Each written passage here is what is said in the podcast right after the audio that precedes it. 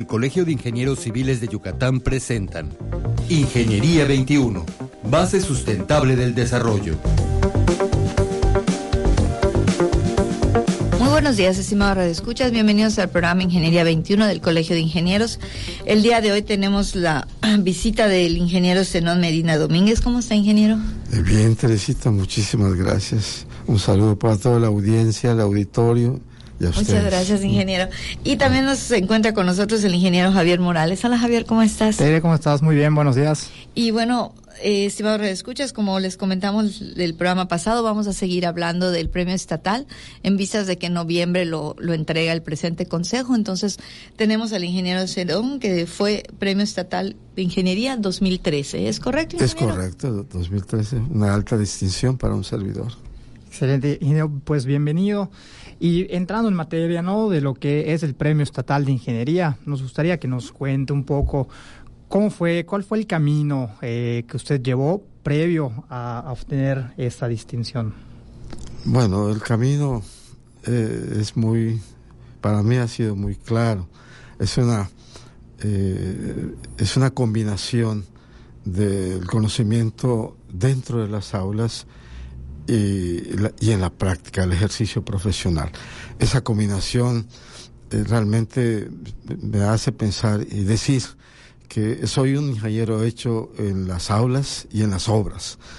Esto eh, realmente me, me, me, encanta y me reafirma, pero no lo hacemos buscando eh, ningún reconocimiento.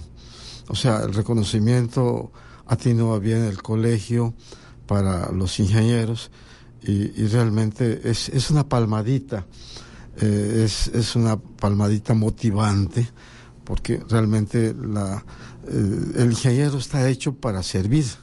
En aquel entonces recuerdo que eh, hacía yo, iniciaba un, mensaje diciendo que, que, dormí y, y, soñé que el sueño, que la vida era una alegría cuando desperté me di cuenta que la vida era de servicio.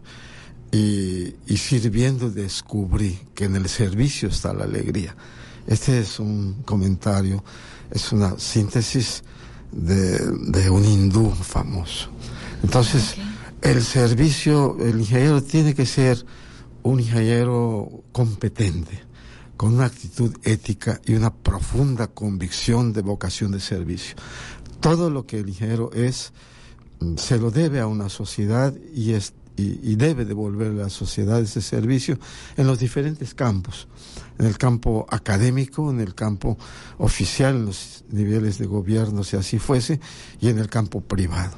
Entonces, es un campo donde yo he analizado y en todos llegamos, aterrizamos.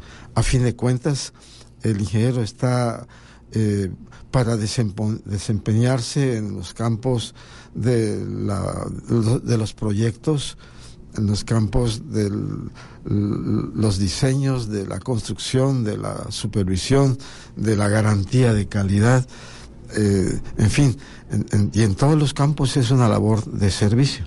Entonces, el ingeniero tiene que ser competente y con una profunda vocación de servicio. Ingeniero, yo creo que eso que nos está hablando es algo tan importante. Los negocios de manera general, el negocio de la ingeniería, si hablamos ya de una empresa, no hay nada que el ingeniero haga que no sea un servicio. Vendemos un servicio, proporcionamos un servicio, nos contratan un servicio. Y además, ¿para qué? Para su vida. Los que hacen una casa, pues la casa la compramos para toda nuestra vida casi siempre. Inge, esa trayectoria que usted tuvo, obviamente fue lo que le le otorgaron por lo que quedaba el premio. ¿Nos podría platicar un poco de esa trayectoria? Ya nos dijo que su la vocación del ingeniero debe ser servir y estamos totalmente de acuerdo. Un poquito de su trayectoria, ingeniero. Eh, ¿Cómo ha aplicado ese servicio? Ese camino eh, eh, se sigue. Bueno, en mi caso particular, digamos, recuerdo que cuando salía yo de la, del último año de, la carrera, me, me, di cuenta que, que estaba yo eh, digamos, este, con un, con un sentido de, logro de haber concluido una carrera. Pero me era imposible pensar en, en poner una oficina. O sea, eh, eh, no sabía cómo, ni, lo intentaba siquiera. Entonces mi primera actividad fue como topógrafo. Trabajé como topógrafo y eso ha sido extraordinario porque fui un topógrafo que participó en un programa nacional agrario, eh, digamos, ese programa que tuvo a bien el gobierno federal, eh, de, dar, de legitimar la tierra a los propietarios, a los, a los propietarios en, en, en, todo el Estado. a nivel nacional. ¿En qué año fue, ingeniero? Perdón. Esto fue en, en 1866, todos en el último año de la carrera, esa fue una tarea. Antes de eso, recuerdo que como estudiante, el director nos, nos hizo el favor de incorporar a las actividades que se venían desarrollando con, estatalmente y municipalmente, eh, atendiendo eh, las solicitudes, las necesidades de la comunidad. Eh, creo yo que esto nos hacía participar, escuchar y redactar las minutas de los acuerdos para darle seguimiento. Esto es muy importante. a veces nos da trabajo, nos cuesta trabajo después de una reunión decir, a ver, cuáles son los acuerdos para darle seguimiento. Y en ese seguimiento hay compromisos, hay tareas, hay tiempos de las gentes que deben de participar. O sea, eh, nos enseñó a elaborar los reportes. O sea, qué difícil es hacer un reporte hoy eh, digamos, sobre todo haciendo un reporte en donde las ideas se, se, plasmen de manera sencilla y clara y con la gramática adecuada. O sea, dice mucho la gramática de, de Totalmente, ingeniero está hablando de los tiempos modernos. Entonces, ese, ese, ese fue un principio. Recuerdo que llegó el ingeniero Gabriel Moreno Pecero y dijo, jóvenes, eh, necesitamos, estamos en un programa nacional para formar a ingenieros en los campos de vías terrestres. Apúntense los que quieran. Y, levantamos la, la, mano, y yo levanté la mano. Y cuando me di cuenta estaba yo, eh, eh, digamos, presentamos un examen y, nos dimos, y fui a ver el resultado, una entrevista que tuve con el coordinador en ese entonces de este programa en la Facultad de Ingeniería, en la unidad de posgrado de la UNAM. Y fue un programa extraordinario, la verdad que extraordinario, porque, mm, digamos, un programa bien hecho, preparado para formar camineros, gentes que pudiesen, eh, digamos, conocer la, la teoría y la práctica entonces, esto fue algo extraordinario, porque realmente la, eh, fue una beca, y, una beca, pues realmente eh, había que aplicarse del todo. Recuerdo que la materia que será de pavimentos o de mecánica de suelos que ha llevado, pues lo habremos repasado quizá en 10 minutos. Y, y, todo, o sea, hubo que reagrupar. Nos integramos un, a un grupo de 55 ingenieros, 45 de todo el país y 10 centro y suramericanos. Fue un programa muy bien pensado y creo que eso fue un punto clave. Al terminar este proceso, nos, yo me di cuenta que eh, aún faltaba algo más. Había que concluir y yo realmente eh, pude distinguir los caminos.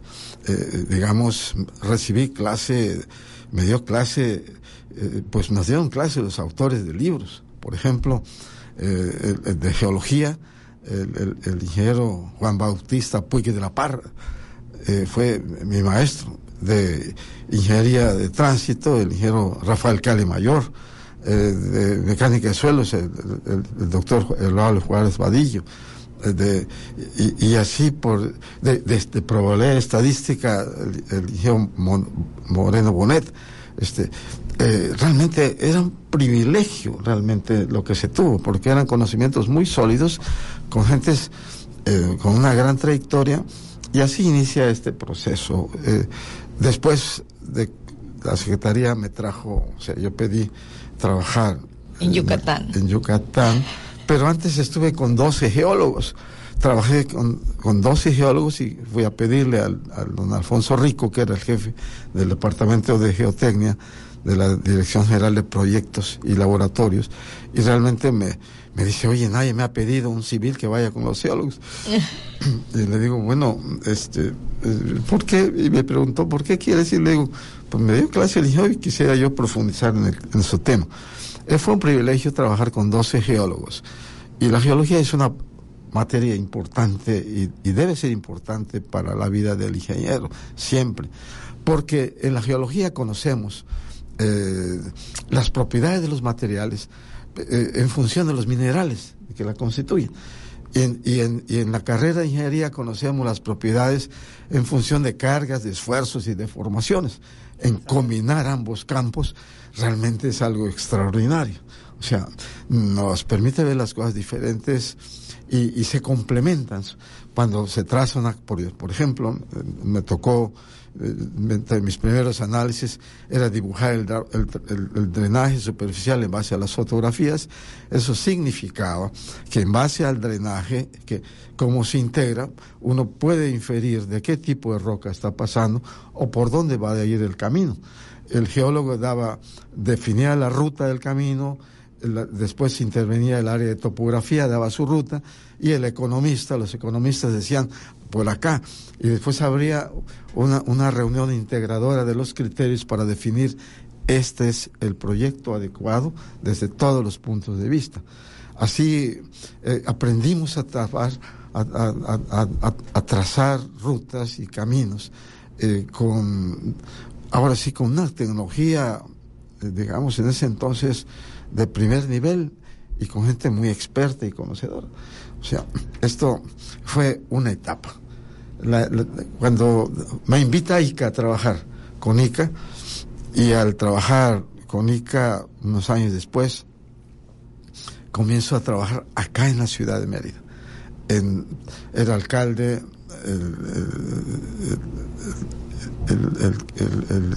don Víctor Cervera, y era el, el tesorero, el señor Herbert Rodríguez Abrán. Y, y entonces eh, me invita a ICA y, y el, el, ingeniero Luis Rodríguez había sido mi maestro y fue una eh, un voto de confianza trabajar con el maestro. Entonces, claro.